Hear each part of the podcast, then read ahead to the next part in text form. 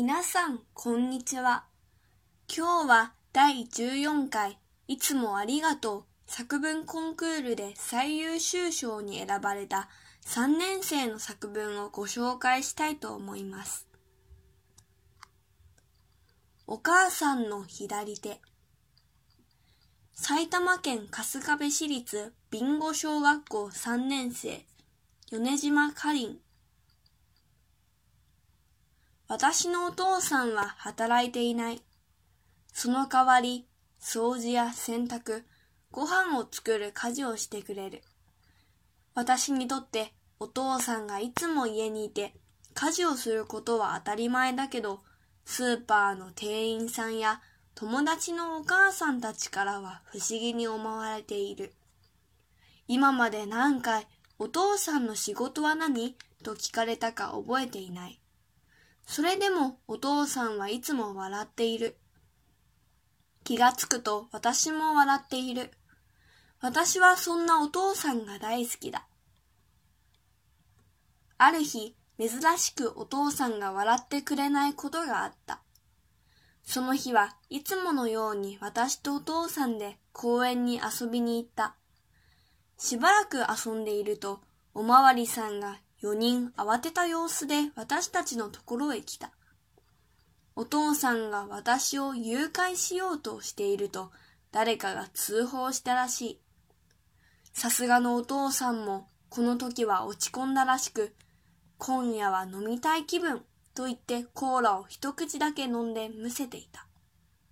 お父さんはお酒も炭酸も嫌いで、この時しか飲んでいる姿を見たことがない。私の前ではいつも笑っていて優しいお父さん。嫌なことがあったらまたコーラ飲んでね。お父さんが家事をしているのには理由がある。お母さんの左手だ。私のお母さんは生まれた時から左手が思うように動かせない。物を持つことも掴むこともすごく大変だ。お母さんが私を怪我させないように、お父さんとお母さんは私が生まれてくるときに役割を交代しようと決めた。だから私の家ではお父さんが家事を、お母さんが働いている。お母さんを見ただけで左手が動かないとわかる人はいないだろう。外見では私の左手と何も変わらないように見える。だから左手が動かないことを分かってもらえず、嫌なことをされたり言われる時がある。それでもお母さんもいつも笑っている。嫌なことを言う人よりも手伝ってくれたり優しくしてくれる人の方が多いから。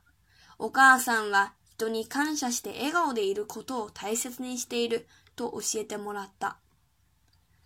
新型コロナウイルスのせいで学校に行けなかったり、友達に会うこともできなかったけど、お父さんとお母さんがいつもそばにいてくれたから全然辛くなかったよ。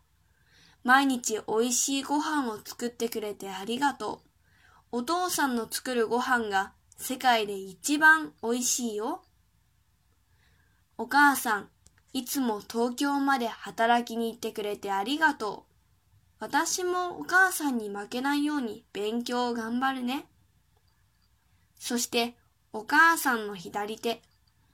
あなたのおかげで私の家は明るくて毎日楽しいよ。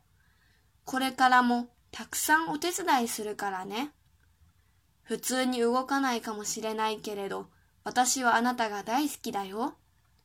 私にとってあなたは誰よりも素敵な左手だよ。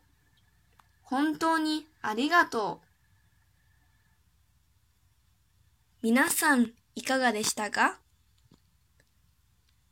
想对照文稿学习的朋友可以关注个人微信公众号“日飘物语”。感谢大家的收听。それでは、またね